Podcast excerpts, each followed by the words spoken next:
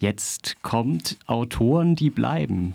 Anna hat ja vor ein paar Sendungen schon mal ein, dieses Sujet oder dieses Format eingeführt und ich habe mich heute entschlossen, euch jemanden vorzustellen, der mir besonders am Herzen liegt.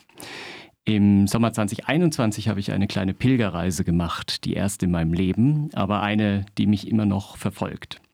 Ich bin im August nach Berlin gefahren und es gibt Fotos von Orten, die ich als Pilgerstätte auserkoren hatte die Gaststätte W. Prasnik zum Beispiel. Eine Kneipe in der Torstraße, die innen so aussehen will wie eine HO-Gaststätte der DDR. Hier ging der Autor, dem ich bei meiner Berlin-Begehung nachspürte, ein und aus. Und er schrieb darüber. In seinem ersten Roman, in Plüschgewittern, aus dem Jahr 2001 schlurft ein 30-jähriger orientierungsloser Protagonist durch das Berlin der 90er und findet sich weder in der Stadt noch mit seinem Leben zurecht.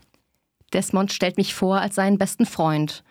Und dann erzählt er als erstes diese Geschichte aus München, wie ich immer meinen Müll in dieses Cabrio ausgeleert habe und von der Gerichtsverhandlung. Und ich höre gar nicht hin, weil ich das schon so oft gehört habe. Und weil mir das mittlerweile auch ein bisschen peinlich ist.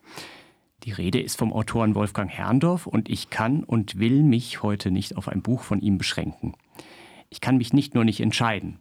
Es liegt auch daran, dass Wolfgang Herrndorf in seinem schmalen Lebenswerk sich nicht für ein Genre, einen Zugang entschieden hat. Vielmehr ist Herrndorf ein experimentierfreudiger Autor gewesen, der sich nicht aufhalten ließ von Konventionen. Er schrieb, als das Internet noch eine große Spielwiese war, auf dem Blog Die freundlichen Paparazzi Forumstexte und war mit Sascha Lobo und Katrin Passig befreundet. Er wurde nach seinem Debüt auf Papier den Popliteraten um Christian Kracht und Benjamin Stuckrad-Barre zugerechnet. Und er erlangte 2010 großen literarischen Ruhm mit einem Jugendbuch. Chick. Fast alle Kinder dieses Landes haben es seither in der Schule gelesen oder zumindest den Film gesehen.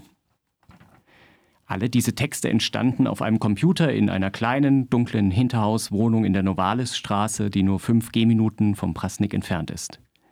Ein graues Haus, das eine Zeit lang mit einer Palette, Plakette an der Fassade an den ehemaligen Hausbewohner erinnerte. Allerdings ging die so oft abhanden, dass sie nicht mehr ausgetauscht wird.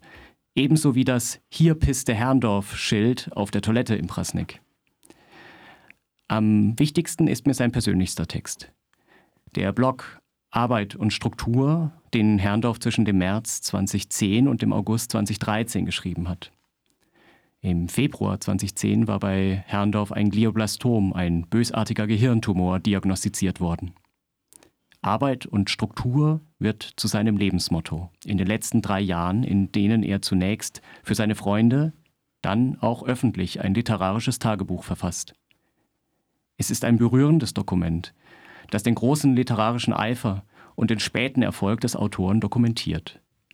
Vor allem ist es aber ein Text, der die Leserinnen unglaublich nahe an ein Leben mit einer tödlichen Krankheit heranlässt.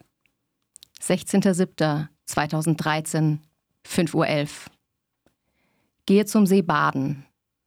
Nachdem ich ein Posting im Forum abgesetzt habe, ob einer wach ist und mit mir will. Klar, niemand wach.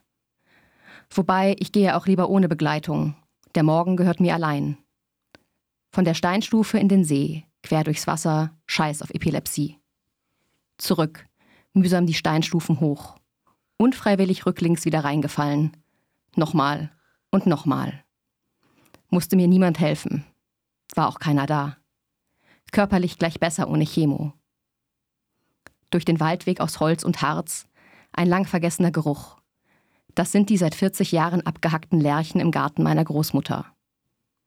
Ampelseestraße, zwei Läufer strahle ich breit an, kurz davor, ihnen mitzuteilen, wie groß mein Glück heute ist. Einen Monat später, am 26. August 2013, setzte Herrndorf seinem Leben ein Ende. Seinen Todesort am Hohenzollernkanal habe ich damals auch besucht.